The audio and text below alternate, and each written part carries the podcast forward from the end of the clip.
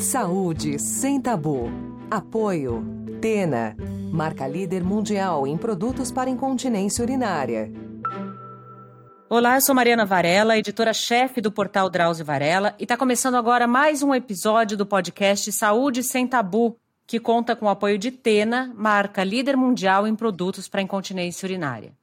Este é o 31 primeiro episódio do nosso programa e aqui é um espaço para discutir temas de saúde que são cercados de preconceitos e por isso costumam ser pouco ou mal abordados pela mídia e pelos próprios médicos. Seja bem-vindo. A candidíase vulvovaginal é causada por um fungo, a Candida albicans. Três em cada quatro mulheres terão uma infecção por Cândida ao menos uma vez na vida. A Cândida em pequena quantidade faz parte da flora vaginal e não causa sintomas. Como o fungo habita o organismo, a candidíase não pode ser considerada uma infecção sexualmente transmissível. Quando esse fungo se prolifera excessivamente, pode provocar a candidíase e causar sintomas muito incômodos, como coceira, ardor e corrimento esbranquiçado. Algumas mulheres apresentarão vários episódios de candidíase, o que caracteriza a candidíase de repetição. Para falar sobre candidíase de repetição, suas causas e tratamentos, trouxemos a ginecologista e obstetra a doutora Joyce Vieira. Seja bem-vinda, doutora Joyce. Muito obrigada, Mariana. Muito obrigada novamente pelo convite. É sempre um prazer participar aqui e poder tirar as dúvidas mais comuns que podem surgir. Doutora, vamos começar explicando então o que, que é a candidíase, né? Esse fungo a gente tem naturalmente no nosso organismo, correto? Isso, né? Em primeiro lugar, antes da gente falar o que é a candidíase, é importante a gente explicar como que funciona o nosso corpo sem essa infecção, para a gente entender por que, que ela ocorre, né? Na vagina, a gente tem vários micro-organismos que vão viver numa harmonia bem complexa, e quando eles estão em uma quantidade bem controlada, eles vão mantendo o equilíbrio e a proteção do trato genital. A maior parte desses organismos são lactobacilos, que produzem ácido lático e mantêm um pH normal de 4,5.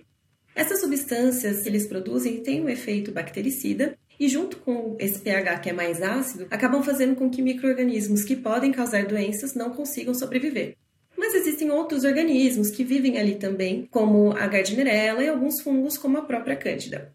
O que acontece é que a Cândida, especialmente a Cândida albicans, que é responsável por 90% das candidíases vulvovaginais, é uma grande oportunista. Então, quando tem algum desequilíbrio nesse ambiente, ela passa de um estado não infectante para um estado patogênico, que vai ter o poder de lesar a mucosa e causar os sintomas que a gente conhece. Tá, e quais são os sintomas mais frequentes quando ocorre essa infecção, né? A gente pode chamar de infecção, já que a gente tem esse microorganismo no corpo ou, ou não?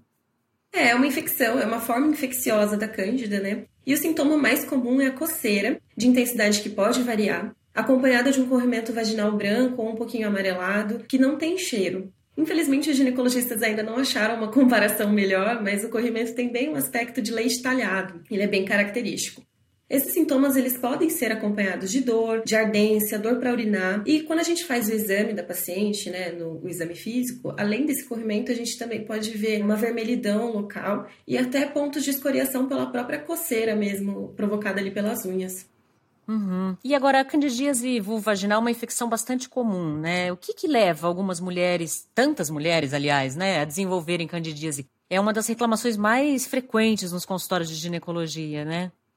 Sim, ela, queixa de corrimento, né, ela vai corresponder a quase 40% das consultas médicas na ginecologia. E ela é muito comum, principalmente em idade reprodutiva, e a gente sabe que 75% das mulheres vão ter pelo menos um episódio ao longo dessa, da sua vida reprodutiva. As variações hormonais, uso de antibióticos que também podem agir ali nesse equilíbrio que eu falei da microbiota vaginal, a queda da imunidade, o tabagismo, a diabetes descompensada, que é uma coisa bem comum, infelizmente, na nossa população.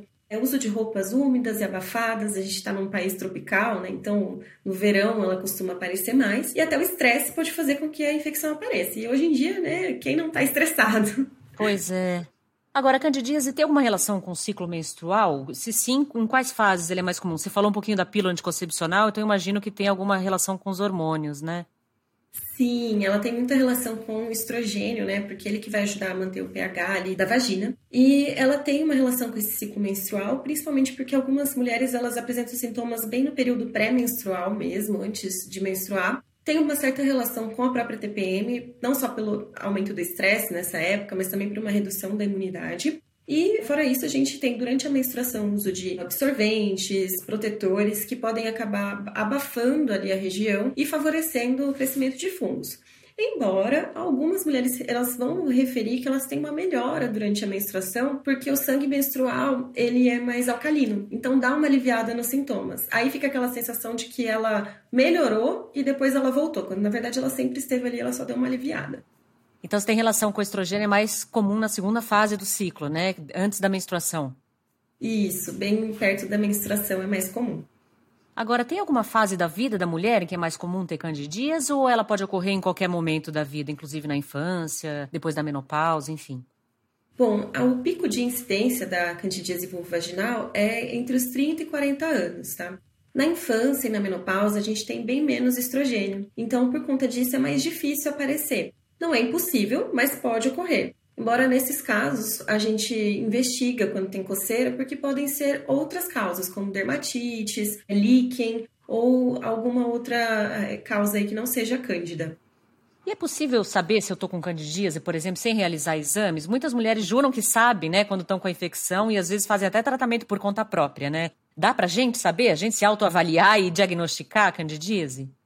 Olha, se ela já teve candidíase alguma vez, ela pode até reconhecer os sintomas, a carinha ali do corrimento, mas nem tudo que coce tem corrimento é candidíase. Fora isso, nem todas as pomadas vaginais, nem todos os medicamentos que ela tem ali para a saúde íntima vão ser para candidíase. E aí ela pode, além de atrasar o tratamento, quando ela chega no serviço de saúde para ser avaliada, ela já usou uma pomada, alguma coisa, a gente perde um dos parâmetros que é justamente o próprio corrimento, né? Que daí a gente não consegue avaliar. Além disso, algumas pomadas elas contêm antibiótico, então pode até piorar o quadro. É importante sempre uma avaliação como um todo e com a história clínica bem detalhada, que correlaciona com a idade, e isso vai direcionar o nosso diagnóstico. Mesmo no consultório, para o próprio ginecologista, ele pode ser um diagnóstico mais desafiador. Para você ter uma ideia, quando a gente tira uma amostra, a gente olha no microscópio, a gente só consegue ver o diagnóstico positivo em 50% dos casos. Então, quando a gente está com dúvida, alguma coisa, às vezes a gente precisa lançar mão de microbiologia, biologia molecular, cultura. Então, nem sempre é tão fácil assim. Uhum. Agora, até pouco tempo atrás, era comum a gente ouvir que a candidíase era sinal de falta de higiene ou ainda uma infecção sexualmente transmissível, né? Uma IST.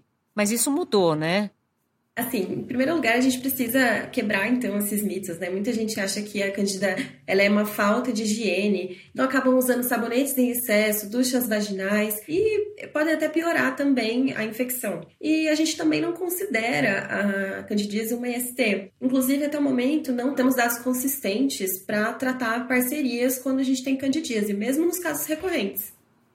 E a candidíase ela pode ser contagiosa, assim, por compartilhamento de toalha, material de higiene, ou então mesmo contaminar outras áreas do corpo, ou não? Bom, ela não é contagiosa, não se pega ela é, em superfícies, nem em troca de objetos, mas em algumas é, situações onde a pessoa é imunocomprometida ou que ela tenha é, ficado invadida, que a gente chama, né, com catéter, sondas, a gente pode ter o crescimento de colônias ali e pode ter colonização por cândida, mas isso é bem raro, felizmente.